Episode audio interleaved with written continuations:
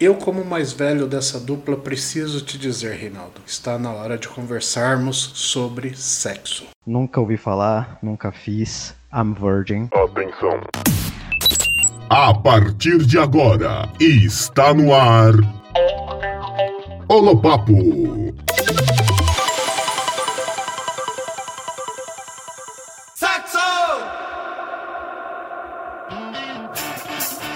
Muito bem-vindos, esse é o Holopapo. Estou aqui com o meu grande amigo Reinaldo. Olá, Braulio. Olá, ouvintes. Um papo hoje pra lá de picante. Não picante porque não vai ser a nossa pegada hoje, mas vamos conversar sobre o assunto inesgotável: sexo. Sexo é tema desde a pré-história. Hoje em dia continua bombando e eu acho pouco provável que um dia deixe de bombar. Bom, eu acho que sexo continua sendo aquele assunto que tá na boca de todo mundo, mas ao mesmo tempo não tá na boca de ninguém, né? Se é que você me entende.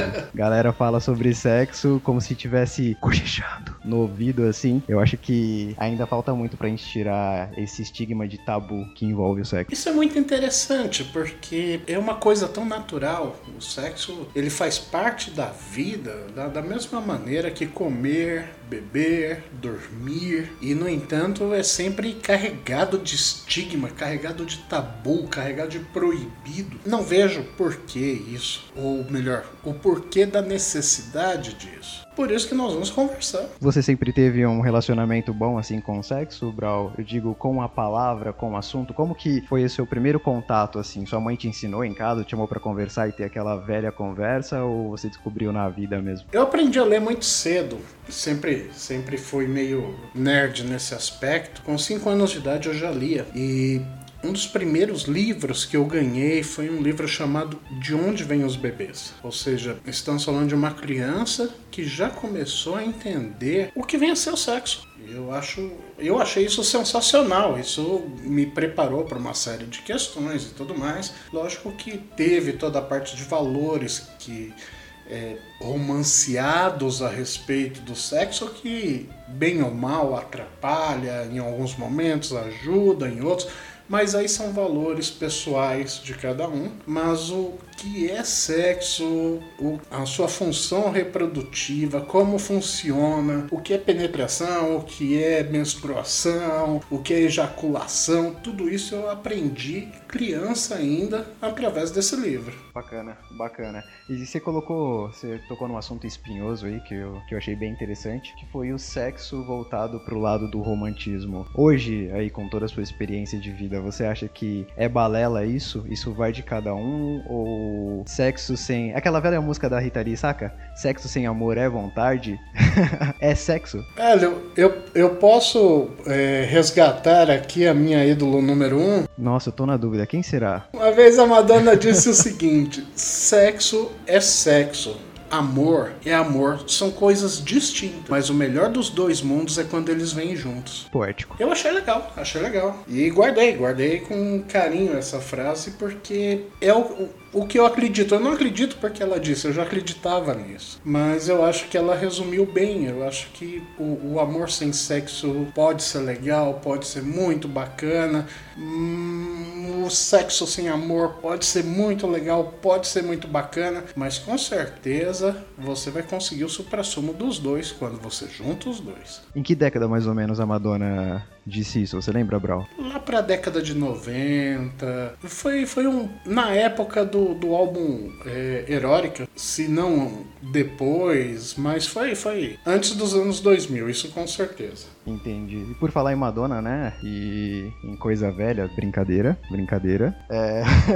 Na sua época de escola, assim, eu sei que você, você, acabou de dizer aí que você teve contato, né, com, com o mundo do sexo, assim, digamos, a teoria desde criancinha. Mas e na escola? Como que isso era, era lidado, assim? Você aprendeu algo, a função reprodutiva na escola? Como que era naquela época, assim? Tivemos, tivemos aula de ciências explicando toda a questão de sexo para uma cambada de adolescentes ficava naqueles cochichos, aquelas risadinhas, normal, normal para para faixa etária, quando aparecia alguma imagem envolvendo uma vagina, envolvendo um pênis e tudo mais. Mas tivemos, tivemos uh, toda a educação que se espera de uma escola nesse aspecto, voltado à parte, é, é, muito focado na parte reprodutiva do, do, do processo. Né? Sim, então você teve aquela, aquela bendita aula de aprender a colocar camisinha na banana.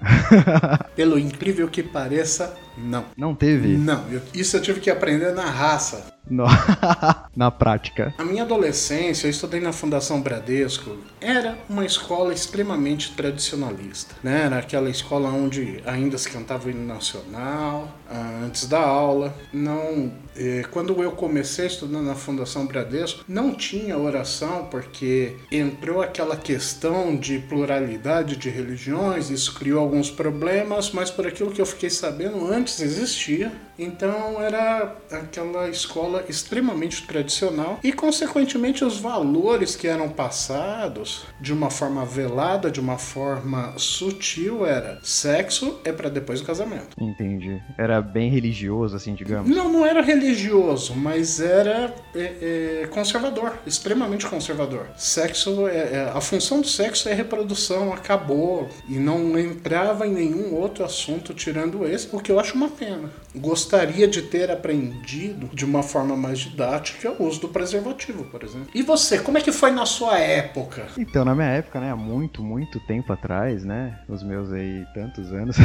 Quem vê pensa, né? Cara, olha, é, é, eu acho que todo o meu contato com o sexo, assim, com, com o assunto, né, eu digo, foi tido, assim, de uma forma meio que por debaixo dos panos mesmo, sabe? É, a minha família nós somos bem reservados, assim. Minha mãe, ela, minha mãe nunca falou sobre, é, sobre sexo comigo, os meus irmãos também não. Eu sou o caçula, né? Então, assim, tudo que eu tinha de contato era o que eu ouvia na rua, o que eu pescava, assim, na TV, né? Na, nas novelas, e, e aí despertava a minha curiosidade de menino, assim. É, na época de escola, eu tive essa fatídica aula aí que eu disse, de aprender a colocar camisinha. Eles levaram um pau de borracha lá. Oh, legal. e ensinavam, exatamente, ensinaram a gente a falar, a colocar a camisinha, assim, era bem, bem interessante, ao mesmo tempo constrangedor, porque imagina aquele bando de moleque que leva tudo por trás, assim, no bom, no bom e no mau sentido, se é que você me entende, na, na piadinha, né, na malícia, tendo que fazer fila para colocar a camisinha no pau de borracha, saca? se não se desconstruísse ali, nunca mais. Mas assim, eu acho que uma educação, educação pro sexo, assim, eu posso dizer até que eu nem tenho. Eu sei, eu sei do básico, saca? o lance do respeito, o lance do cuidado para não pegar DST. É, agora essa parte assim mais científica ou levando o sexo para a parte mais reprodutiva, né, conforme você mesmo disse, eu acho que eu tive isso, sei lá, um pouco na escola, mas sexo, sexo mesmo só. Que, o que chegou até mim foi o que eu pesquei assim por curiosidade mesmo. Filmes, livros, revistas, enfim. Acho que foi isso mesmo. É, eu sou daquela geração onde o contato com a pornografia, né? Que eu acho que isso, em maior ou menor grau, faz parte da vida de qualquer adolescente, era através de revistas. Sim. E logo depois, logo depois não, depois vieram as fitas VHS no lugar das revistas, depois vieram os DVDs, depois veio a internet e aí bagunçou tudo. Mas eu tenho um amigo que ele diz o seguinte: se alguma coisa existe na internet, tem sexo envolvido. Você concorda com isso? Em certo ponto, sim. Em certo ponto, sim, saca? Eu acho que, inclusive, é um dos pontos que eu queria estar aqui com você. Se você acha que o sexo ele é sensacionalista, assim, por natureza, sabe? É, eu acho que pornografia, conforme a gente já conversou sobre isso algumas vezes, né? Pornografia vende muito. Você pode colocar, sei lá, postar uma um, um áudio seu ou uma foto sua numa rede social falando mãe eu te amo e você ganha, sei lá, algumas curtidas. Se você posta um áudio ali ou uma foto que de alguma forma narre é, um conteúdo sexual, eu acho que isso gera, gera uma polêmica assim, uau, sabe? Sem, sem dimensões assim. Então eu acho, eu acho que sim, acho que tudo que, que, é, que faz muito sucesso na internet, de certa forma tá ali relacionado a, a, ao sexo. Se você parar pra pensar, até inclusive, por exemplo,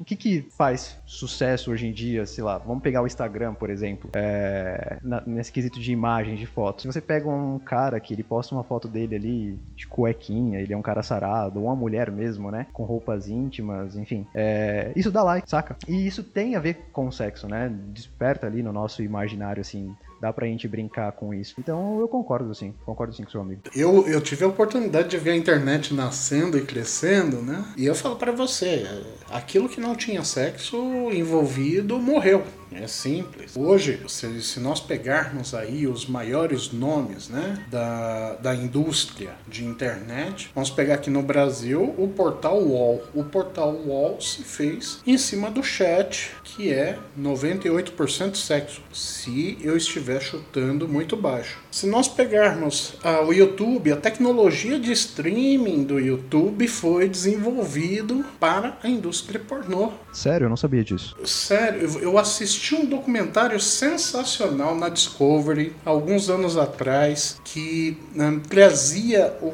que a importância do sexo no nosso cotidiano que nós não fazemos ideia. Uh, eu tive um cliente que o, o, foco dele era a indústria de cosméticos. Foi o único cliente que eu vi que chegou para mim e falou: pelo amor de Deus, não bloqueia site pornô. Porque quem determina as cores e tudo mais da moda é a indústria do pornô. Então, esmalte, batom, sombra e tudo mais é a indústria do vídeo pornográfico quem determina as tendências. Você sabia disso? Não, eu até pensava que era o contrário, na verdade. Porque, assim, a partir do momento que. Vamos lá, me colocar como consumidor de, de pornografia agora, tá? A partir do momento que eu consumo ali determinada pornografia, de certa forma, o que eu busco é algo algo que tá ali no meu imaginário, né? E que se aproxime, é, de certa forma, à realidade. Eu tô dizendo no meu caso, né?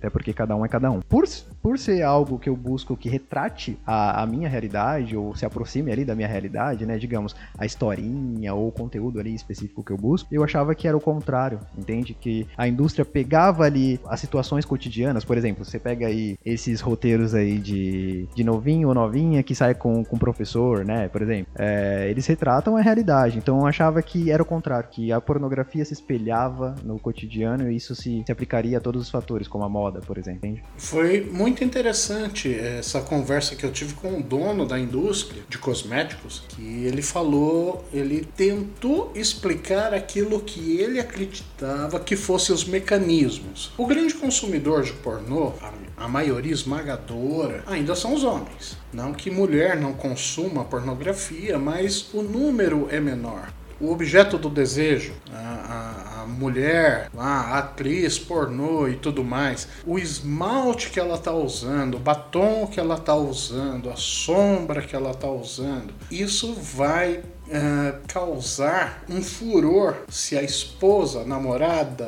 a amante, seja lá quem for com que com quem ele for se relacionar pessoalmente estiver usando algo parecido, mesmo que ele não ligue os pontos. E a indústria, exato, e a indústria percebeu isso. Então, hoje quem determina as cores da moda para maquiagem, para lingerie e tudo mais é a indústria do pornô, segundo esse uh, esse empresário dono de uma fábrica de cosméticos com quem eu tive a oportunidade de conversar. Interessante, né? Sim, você concorda? Assim, por mais. É interessante, eu nunca tinha parado para pensar assim, sabe? É, sobre esse aspecto. Mas realmente faz sentido, faz sentido. E ao mesmo tempo parece ser uma mina de ouro, né? É o que você disse aí. Imagina se a mulher sabe ali que se ela se espelhasse, é, esteticamente falando, né? Claro, a gente tá falando aqui. É, nessa, nessa indústria aí da pornográfica, né? Se ela pegasse lá o esmalte que a, que a mulher do vídeo tá ali é, utilizando, que ela pode atiçar ou fisgar o marido dela, né? Continuar com ele ou brincar com a cabeça dele. É, é, é, interessante mesmo, é bem interessante. Mesmo que ela não saiba, ela vai perceber que aquela cor fez sucesso com o marido, com o amante, com o namorado. E isso é quem vai determinar a, a, as cores, as tendências e tudo mais. Mas a origem disso tudo é bem interessante. É a indústria do pornô. É, essa, essa matéria que eu assisti, inclusive, cita isso também, quase que ipsis literis, mas eu achei muito interessante que fez a algumas outras comparações que a gente não tem ideia. Por exemplo, a curva dos carros. Foi usado alguns Porsches, algumas Ferraris, enfim, pegaram alguns carros e começaram a mostrar aonde aquele design foi inspirado nas curvas de uma pessoa desejável. Em alguns casos, até homens, tá? Não, não só mulheres. É, eu achei muito interessante porque aí você vê a sobreposição junto com, com a pessoa em si, né? O corpo da pessoa. E aí fica muito nítido que realmente aquelas curvas e tudo mais foi inspirada no corpo humano de uma pessoa dentro dos padrões das pessoas desejáveis. Você sabia disso? Isso eu já, já tinha ouvido falar. Essa é uma parte interessante para mim e ao mesmo tempo me leva a pensar no seguinte, porque assim, se você parar pra pensar, tanto o que o seu amigo aí da indústria de cosmético disse, quanto esse assunto sobre o formato dos carros, dá a entender, é, às vezes, de que o sexo ele tá 90% relacionado a homem, assim, né? É, o que na verdade tá, a indústria pornográfica. Eu não tenho aqui os números, eu não, eu não sei assim de cabeça, mas nós homens consumimos pornografia bem mais que as mulheres, né? Tem até aí um movimento, enfim, que eu não quero citar aqui, mas só para pincelar também, que de algumas mulheres que dizem que essas mulheres que se submetem à pornografia, na verdade, elas estão brincando com o corpo delas ou se desvalorizando, enfim, isso não vem ao caso. Mas também a gente não pode deixar de, de, de enfatizar que, querendo ou não, boa parte da indústria pornográfica, seja para hetero ou gays, enfim, é, é, é direcionado para homens, sabe? E eu tenho uma pergunta, Brau, na verdade, eu, eu, eu ia perguntar isso para você há um, há um tempinho, em off, né? Mas você disse aí que viu a, a internet, o boom da internet, né? O surgimento da internet, principalmente da implementação dela aqui no Brasil. É, levando para esse lado da pornografia, como que você, é, como que foi o impacto dessa evolução, né? Dessa transição das pessoas que consumiam pornografia em revistas, por exemplo, né? E para de repente começar a ter um acesso bem maior pela internet, é, totalmente ali de forma digital, onde você pesquisa ali um título, subtítulo, uma categoria, subcategoria e você já tem debate pronto. Como que, que foi assim é, se acostumar com isso, né? Porque assim, primeiro, vamos deixar aqui bem claro, eu consumo pornografia, óbvio, tá? Não vou falar que eu não consumo pornografia. Dane-se a intensidade, acho que cada um é, consome aí em maior, menor grau. Tem gente que consome zero. Mas eu queria saber de você, por exemplo, você disse, você consumia, por exemplo, revistas e como que foi essa transição para você de sair da revista para a internet, saca? Como que isso se deu assim em você? Eu sim, eu era um consumidor e eu sempre gostei muito, eu gostei muito mais da, da pornografia escrita, por assim dizer, do que da pornografia visual. Livros, por exemplo? Não, é, revista com contos eróticos, por exemplo. Eu acredito que na minha cabeça eu conseguia montar coisas muito mais legais do que qualquer coisa que estivesse passando num vídeo ou enfim, né? Cada um aí ter, trabalha o negócio do jeito que pode. A imaginação é particular, né? Exato. Nós estamos falando do, do, do princípio da internet com um problema sério de velocidade e tamanho de arquivo. Então, uh, todo esse mundo de relatos e tudo mais, isso veio muito rápido e foi muito legal porque ainda, a gente está falando aí do, do começo da década de 90, ainda existia aquela coisa meio constrangedora de entrar numa banca de jornal e escolher algum, alguma revista, alguma coisa pornográfica, uh, sendo que do lado ali tinha uma pessoa comprando jornal e tudo mais, ou seja... É... Ah, eu acho que isso até hoje também, né, Brau? A galera, por mais que tenha um acesso assim bem maior, hoje em dia, até hoje em dia, é, é bem constrangedor constrangedor. Eu, por exemplo, eu, eu teria vergonha de entrar numa banca de jornal e pegar uma revista pornográfica, por exemplo. Então, mas nós estamos falando de uma coisa onde você não tinha muita escolha. E aí chegou a internet, que te permitiu não ter que passar mais por essa situação. E a parte mais legal, você pagava um valor mensal para acessar a internet, coisa que você paga até hoje, e você tinha acesso a um acervo que beirava o infinito. Né? Então nós temos aí, é, pelo menos quem curtia mais essa parte escrita, achou uma mina de ouro. Depois a velocidade da internet foi aumentando, a qualidade das fotos dados puderam aumentar. Chegou o, o, o MPEG, que permitiu um streaming de vídeo mais eficiente, usando menos banda, ou seja, você conseguia colocar num arquivo menor mais informações e isso tudo começou a popularizar o lado do vídeo também. Aí chegou a, a indústria. A indústria pornô investe muita grana em tecnologia, tá? Nessa, nesse, nessa matéria que eu assisti, se eu não me engano, foi em quatro episódios. O negócio foi bem extenso. A gente está falando de bilhões de dólares por ano investido em melhora de tecnologia. A tecnologia do YouTube, na época que não era do Google ainda e tudo mais, mas Uh, uh, o streaming de vídeo, o formato FLV, uh, quando ele surgiu e você já não precisava transferir o arquivo inteiro para poder ver, conforme ele ia sendo transferido, você já ia assistindo. Isso foi uma revolução para a indústria. E foi uma revolução para a indústria inteira, não só a do pornô. A pornô bancou isso mas abriu uh, as oportunidades aí de uma série de coisas que até então eram meio que inconcebíveis, como por exemplo, graças a essa tecnologia a gente tem um Netflix hoje em dia. Agora, tenta imaginar, eu vou assistir esse filme, beleza? Então primeiro a gente transfere o filme inteiro, depois começa a passar. Então vamos assistir o filme, mas a gente tem que se programar meia hora antes. Então, a indústria do streaming veio em decorrência da, de, desse investimento todo, mas por causa do pornô também. E aí sim, aí veio a queda, porque até então a indústria dos DVDs, por exemplo, se mantinha porque você não tinha uma alternativa tecnológica melhor. Ah, existiu o Blu-ray, só que junto com o Blu-ray chegou o streaming. Você vê que o Blu-ray mal é falado. Ninguém. Eu tive um Blu-ray, mas nem, nem penso em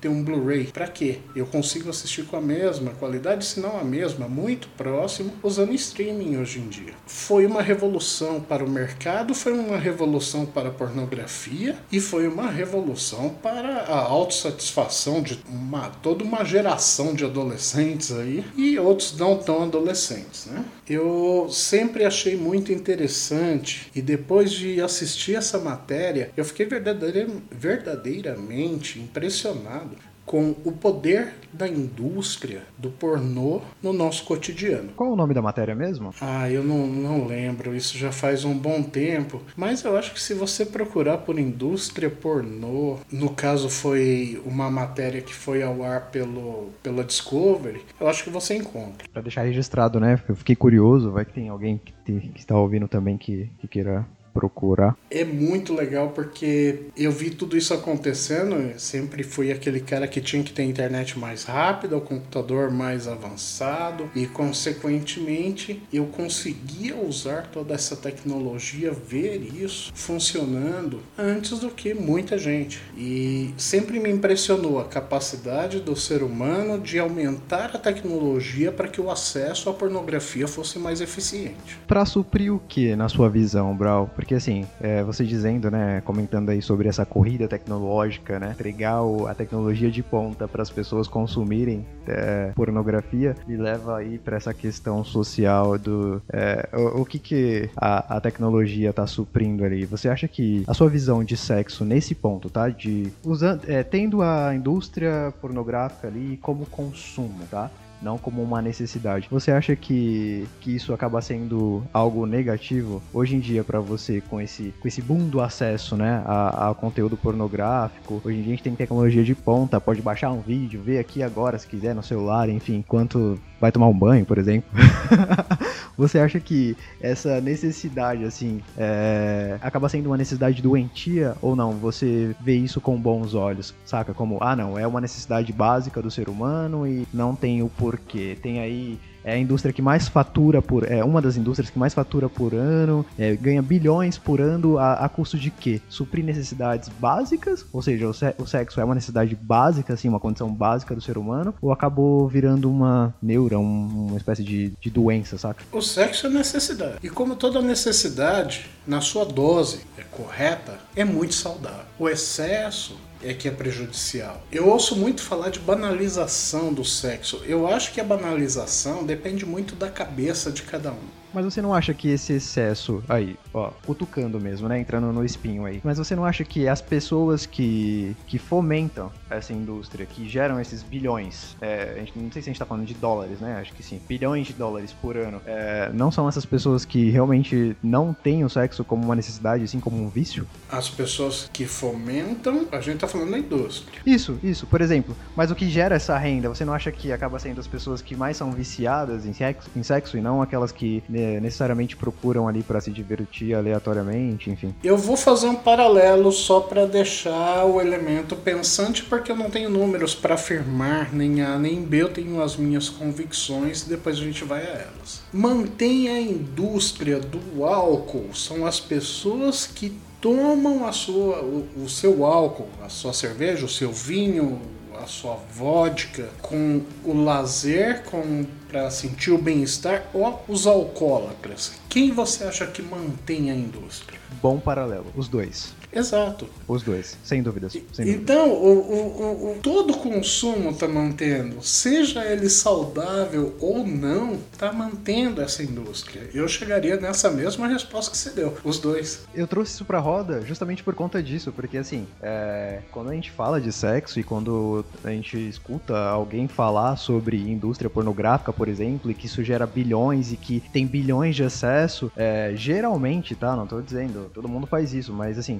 por amigos ou até gente de família, assim, quando que eu já tive de feedback, geralmente as pessoas atrelam isso a algo negativo, entende? Tipo assim, nossa, o sexo, a indústria pornográfica, uma pessoa ali metendo na outra, por exemplo, é, olha, gera bilhões. Então, olha o que o vício faz. A pessoa tá na internet só vendo pornografia. É isso que as pessoas associam. Se tá gerando bilhões de visualizações, então tem gente que só tá vendo isso. Isso é, é, é uma ideia completamente errada, entende? É, eu coloco a mesma coisa. Olha a indústria da cerveja cerveja também gera bilhões. Olha Sim. quantas pessoas doentes estão tomando cerveja.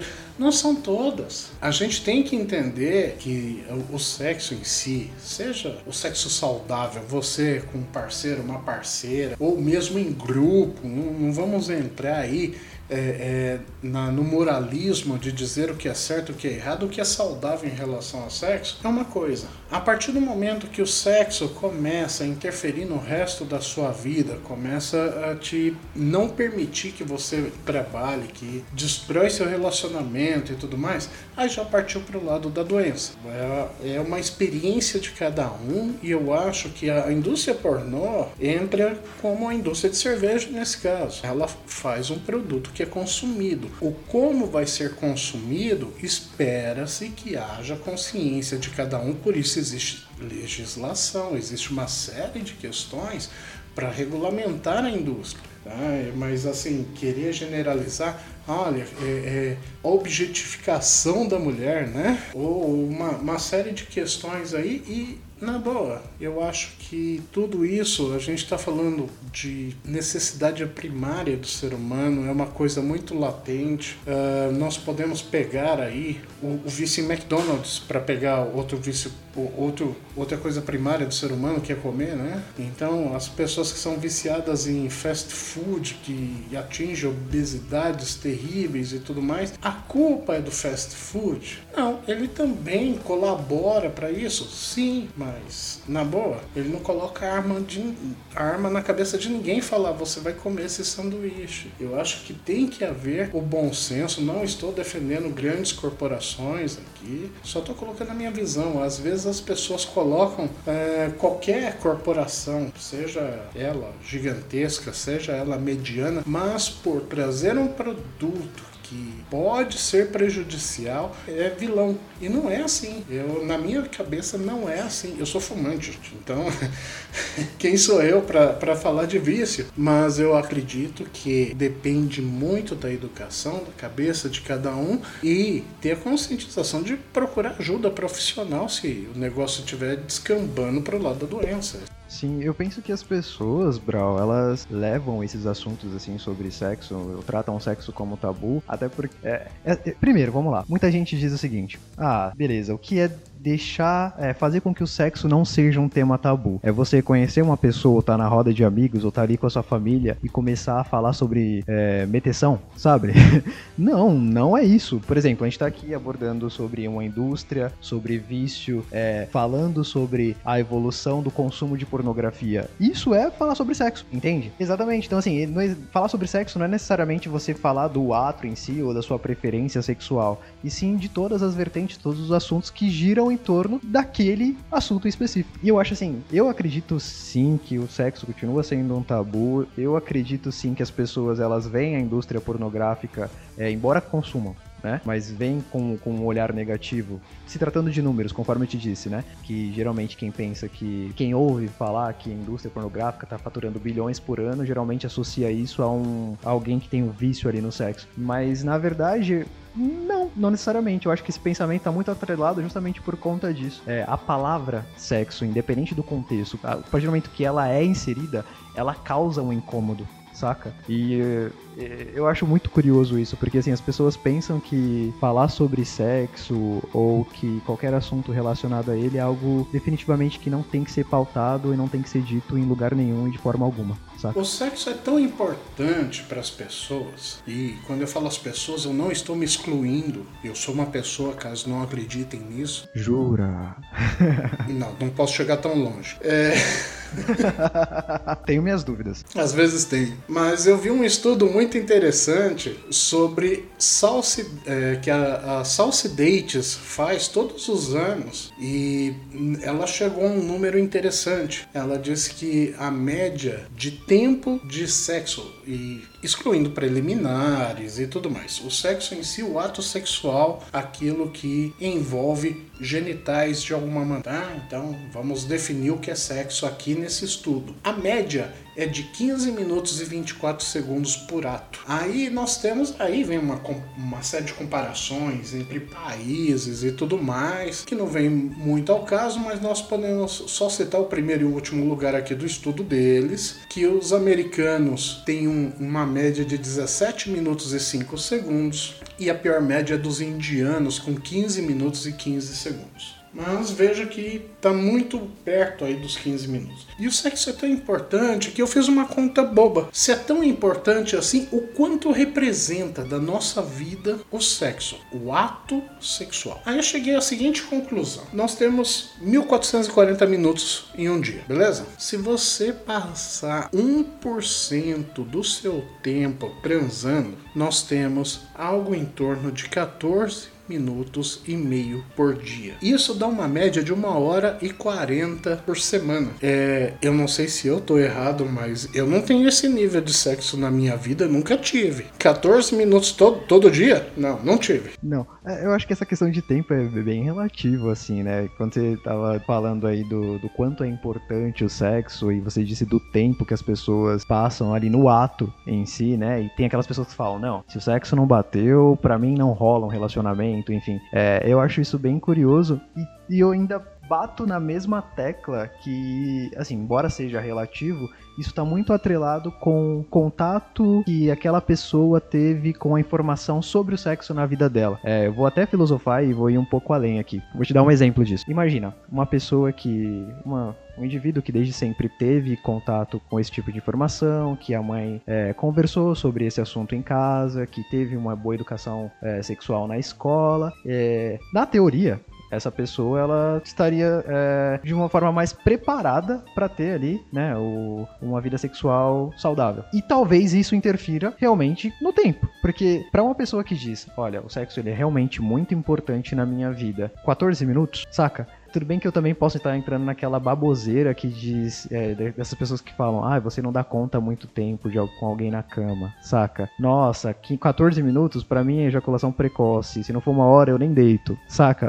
eu acho que é, eu, eu acho bem curioso isso, porque assim, na, a maioria das pessoas que dizem isso, geralmente, né, por feedbacks assim que a gente vê na internet, são as pessoas que menos dão conta, saca? Na cama. E o, o que que tem por trás disso, entende? Eu acho que a partir do momento que você tem uma valorização, assim, do sexo na sua vida, eu digo do ato e do, da importância ali do contato com o outro, a importância do orgasmo mesmo, saca? Eu acho que, eu acredito que, que essa pessoa tem uma maior desenvoltura, não digo assim no ato em si, mas talvez essa questão do tempo, acho que pode ter até uma, uma certa variação. Você disse aí dos Estados Unidos, por exemplo. Os Estados Unidos, eles produzem filme a rodo. Isso, eu, não, eu posso estar errado, mas eu acredito que eles são. É, eles estão em primeiro em relação à indústria pornográfica no mundo também. Então, de certa forma, acho que não seja um tabu assim para eles, diferentemente da Índia, que foi. Foi da Índia o seu segundo Isso, exemplo, não foi? foi pior. Exato, isso, porque lá, para pensar, eles reprimem muitas coisas. Tem essa- até essa questão do homossexualismo lá, se eu não me engano, que os caras eles se escondem muito, assim. Homossexualidade, homossexualismo denota doença. Então, nós aqui somos pessoas corretas.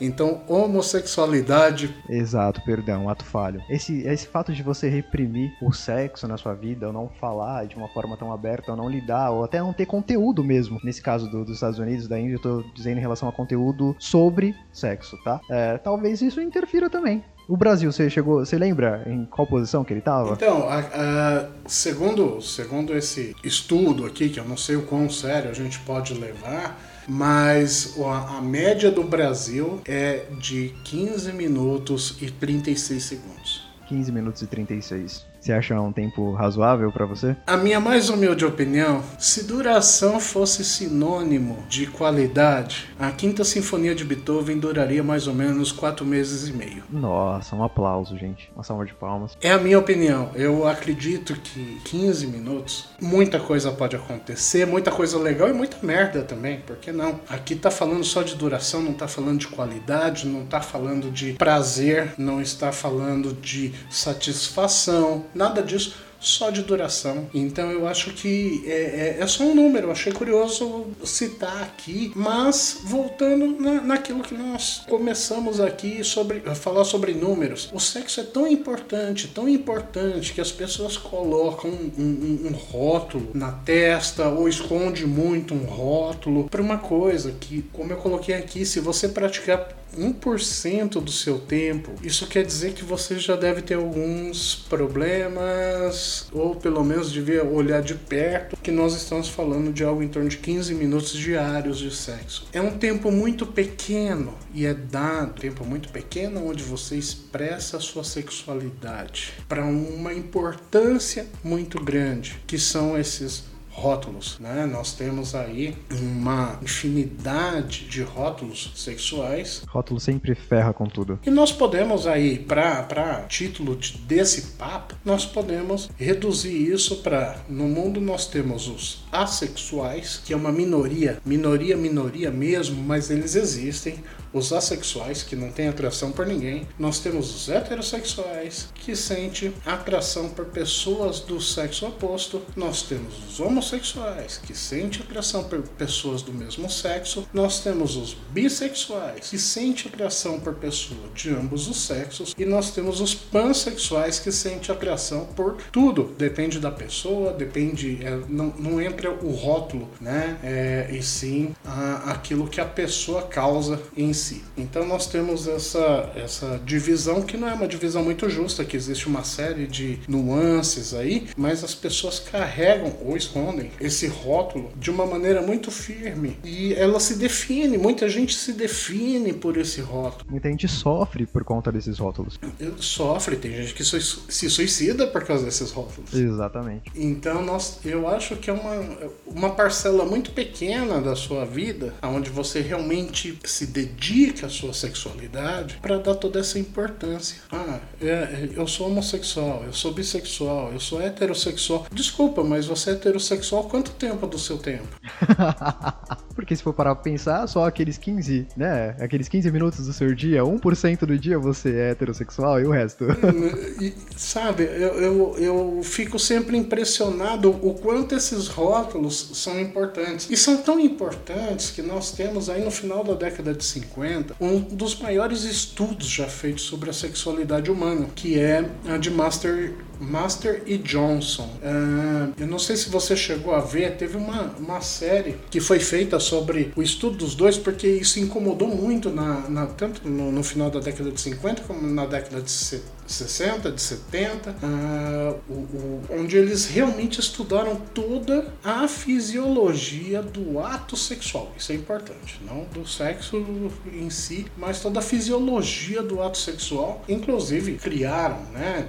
Porque isso é um mal do ser humano, acho que já manja muito. Eles criaram, inclusive, um tratamento para reversão de homossexuais, tá? Então veja que é um, um, estudo, eles foram contra toda uma série de valores e tudo mais, eles lutaram contra isso de uma forma simples, mas quem não assistiu, uh, o nome do seriado é Masters, é Masters of Sex foi ao ar pela Showtime e maravilhoso, maravilhoso, muito bom, porque o Michael Sheen foi quem fez o papel do Dr. Masters e a Lizzie Kaplan fez o, o papel de Virginia Johnson. Realmente sensacional. Eles tiveram que lutar contra muita coisa para conseguir conduzir esses estudos, porque eles filmavam, eles mediam ah, todo eletrocefalograma, toda a temperatura da pessoa, colocaram câmeras na ponta de pênis e, e uma série de coisas para realmente fazer um estudo mais aprofundado do ato sexual em si, sobre orgasmo, sobre atração. Eles fizeram uma coisa muito ampla e, e isso foi pioneiro na época. E uma pena que no final eles acabaram caindo para uma coisa que hoje a gente sabe que é besteira. Talvez na época eles realmente não soubessem, né? Como. Da cura gay, você cu, diz? É, cura de homossexualidade. Hoje em dia a gente sabe que a pessoa, ela simplesmente é. Mesma coisa de você falar sobre a cura da, da cor escura da pele, por exemplo. Tem, não tem muita lógica. Mas eles foram pioneiros e nós estamos falando de quase 30 anos de estudo. De tão importante que é o sexo na vida das pessoas e o quão pouco a gente pratica no final das contas, né? Sim. Isso me faz viajar aqui na, nas ideias. É, ainda abordando assim com essa pergunta, né, de sexo, é por que o sexo é um tabu ou sexo como tabu? É, eu acho que essa questão social e essa questão de rótulo é um é o que mais ferra saca? É, é um dos, um dos pontos que mais ferra, assim. Porque a partir do momento que, para você falar sobre isso, e na hora que a pergunta vem para você, na hora que você tem que falar sobre a sua sexualidade, é, se isso vai gerar um certo desconforto pro outro que vai estar tá ouvindo, você acaba reprimindo isso, saca? As pessoas que realmente têm paranoia com, com isso, por exemplo. E eu acho que, é o que eu disse, rótulo para mim ferra com tudo, sabe? É, as pessoas, elas ficam preocupadas demais, querendo se encaixar ou se enquadrar em uma dessas letras aí que definem, dessas expressões que, que definem a sexualidade delas, quando na verdade pouco importa. É o que você disse aí com relação aos números. Eu vou me definir para o que eu sou em 1% do meu dia, saca? Em uma hora e pouco da, da minha semana. Quanto isso vale a pena, saca? O quanto isso é importante para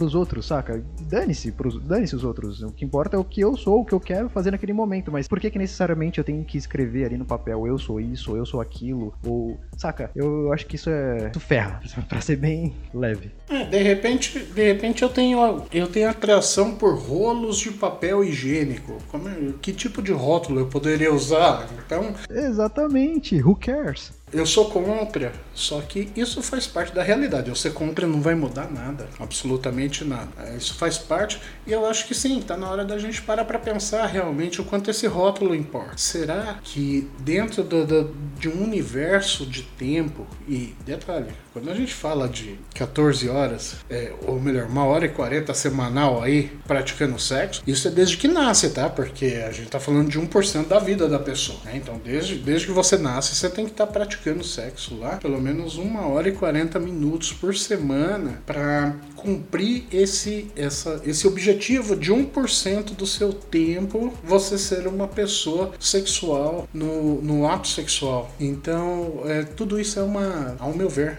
é uma grande besteira. Respeito, respeito demais. Eu tenho é, é, é, amigos héteros, eu tenho amigos gays, eu tenho amigos é, que são muito interessantes aí, que a gente também tem a questão de identidade sexual, né? Eu tenho um, um, uma amiga que é trans, mas uma trans lésbica, ou seja, ela sente atração por mulheres. Então, nasceu no corpo de um homem, fez toda uma luta para realmente poder se sentir bem com seu próprio corpo, se transformar numa mulher dentro daquilo que, que ela podia para se relacionar com mulheres. Respeito isso pra caramba. Talvez fosse mais fácil se ela deixasse quieto, já que ela gosta de mulher e passa por, por hétero e tudo mais. Mas não, ela é uma mulher homossexual. Ela sente atração por outras mulheres, mesmo tendo nascido num corpo de homem. Uma coisa é como ela se sente, outra coisa é pelo que, o, que ela sente atração, né? Então. É, e, então, tudo isso a gente está falando de uma infinidade de possibilidades, de combinações, mas que a gente pratica muito pouco para dar tanta importância assim com quem eu me deito ou com quem eu me relaciono, isso não me define. É como eu vejo. Sim, com quem eu, eu faço sexo ou por quem eu me sinto atraído, isso não me define. Eu sou quem eu sou. Porque em 90 e 9%, isso sendo muito promíscuo, por assim dizer, do meu tempo, eu não estou exercitando o meu lado sexual. É muito, é muito massa pensar nisso, sabia, Brau? Porque assim, todo mundo tivesse acesso a essa informação, por exemplo. Aliás, acesso tem, né? Só não, só não, quer, só não quer procurar. Mas, por exemplo, a partir do momento que você tem um conhecimento disso, isso te faz viajar, assim, você pensa, cara, é, para pra pensar naquela pessoa que dá muito valor para isso, ou se esconde atrás de um rótulo, por exemplo. Um rótulo que, na verdade, né, se for levar isso a sério, nem é dela. Digamos, um cara que ele é, ele é gay, mas ele se esconde nessa fachada de hétero, casa, enfim. É, se você parar pra pensar do que que o cara tá abrindo mão, ou pelo que que ele tá vendendo a alma dele, assim, entre aspas, saca? É, por algumas horas, da, por uma hora da semana dele, saca? É, e aí a sociedade, ela cai matando, assim, em cima de todo mundo, ela despedaça vidas, ela julga, ela faz é, uma série de coisas pelo que? Por uma hora por semana, saca? É, é, é, muito, é muito legal pensar nisso e essas. Acho que até eu mesmo, eu quando você perguntou qual a importância do sexo na sua vida, saca? Eu tenho aqui os meus parâmetros e eu, eu, te falo, eu tenho, assim, eu, eu responderia isso sem ter essa informação, né? Como, ah, é importante, saca? Pra eu estar com uma pessoa, o sexo tem que ser bom. Mas isso não tem a. Isso, o que, que é importante, saca? Isso coloca a pergunta em outro panorama. O que, que é importante? Obviamente, se eu tô com uma pessoa, eu quero que o sexo seja bom, mas o que, que é importante em relação a, a, ao sexo em si, saca? Qual a importância dele na minha vida? Uma hora da, da, da minha semana é tão importante assim? É tão importante assim? Não, não importante é. É importante no, a ponto disso transformar minha vida radicalmente. Eu só acho que não deve te definir. Isso, a ponto de transformar minha vida radicalmente. Por exemplo, essa uma hora da semana, por mais que seja importante, eu não posso lidar com isso de uma forma melhor, saca? E não deixar ter um impacto tão desastroso na minha vida. Eu ainda bato na, na, na tecla de que rótulo ferra com tudo, saca? A partir do momento que você parar pra pensar que é um tempo ínfimo, assim, da, da, da sua vida vida, é, você começa a ver a vida sobre uma perspectiva completamente diferente, saca? É, eu não, não vou entrar no, no mérito de íntimo, até mesmo que isso já foi uma discussão nossa, mas eu acho que é uma parcela muito pequena da sua vida para ter a importância que a maioria das pessoas e a sociedade dá. É um, um, uma parcela muito, mas muito pequena da pessoa. Eu acho que um, um ser humano ele tem muito mais uh, no seu ser do que a sua sexualidade para sua sexualidade ter um impacto tão grande. Uma pessoa, ela é os seus valores acima de tudo. É, são uh, uh, os seus a, a, sua inteligência, o seu conhecimento, a sua aplicação desse conhecimento é o respeito. O respeito é valor, mas enfim, é, tem muito mais coisas que definem um ser humano e que são mais prementes e mais presentes na vida dessa pessoa, seja por excesso, seja pela falta, seja pela moderação, do que o sexo para que o sexo seja o elemento que vai definir um ser humano. É isso aí, falou pouco, mas falou bonito. e, gente, pelo amor de Deus, sexo tem que ser bom, saca? Não tem que ser um problema. Você tem que fazer e. Qual... Exatamente. Obrigação. Qual é o objetivo do sexo? Tá aí a palavra, é gozar. Então, galera, goza, seja feliz, saca? Não problematiza em cima disso, pelo amor de Deus. A maioria nasceu de um, né?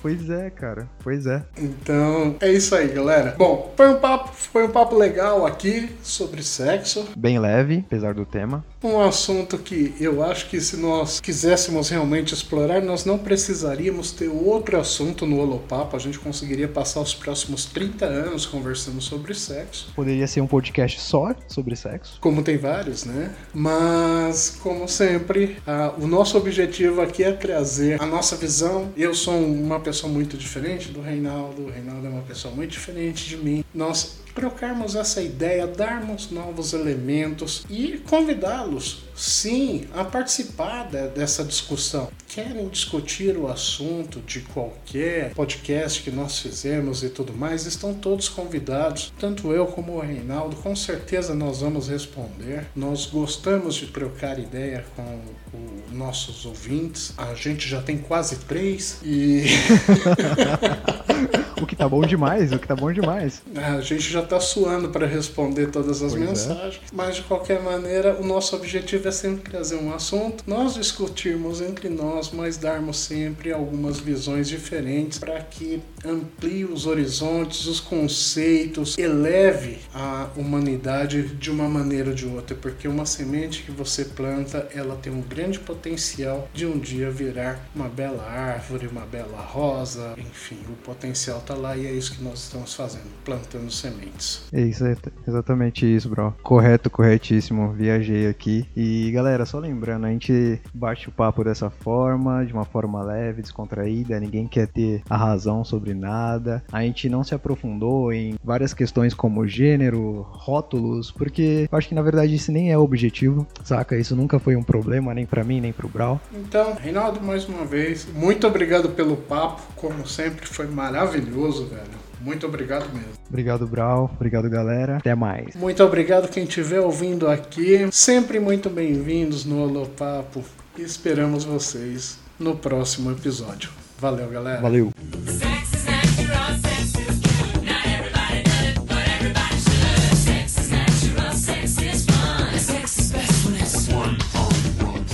O papo de hoje era para acompanhar um vinho, meu amigo. Afinal de contas, sexo, vinho tem mais a ver. Atenção.